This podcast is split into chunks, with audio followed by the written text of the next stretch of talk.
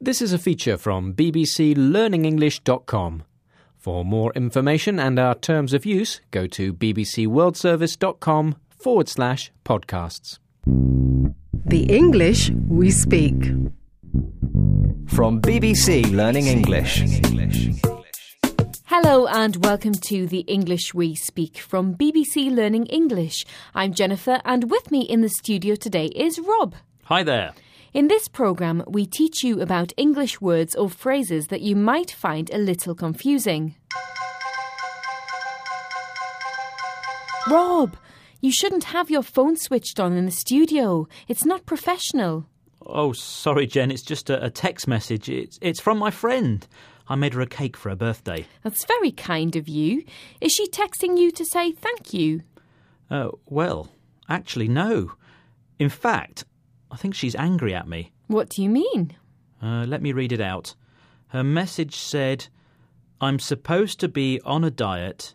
Don't make me any more delicious cakes ever again. Hmm, I think I've really upset her. Are you sure you've read it correctly? Yes, she's upset. I'm a bad friend. What should I do? Hold on, let me have a look at the message. Pass your phone over. Okay, here we go.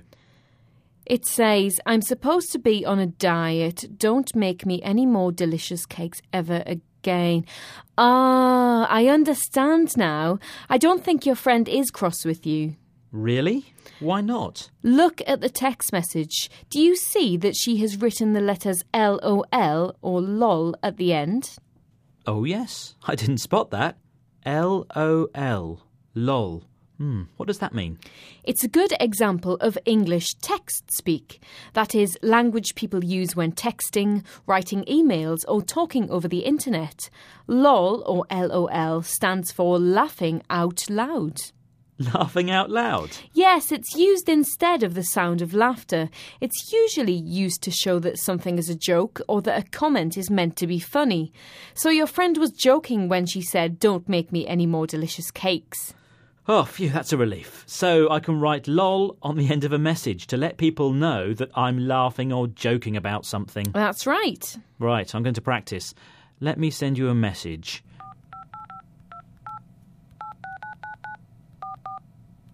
There, sent.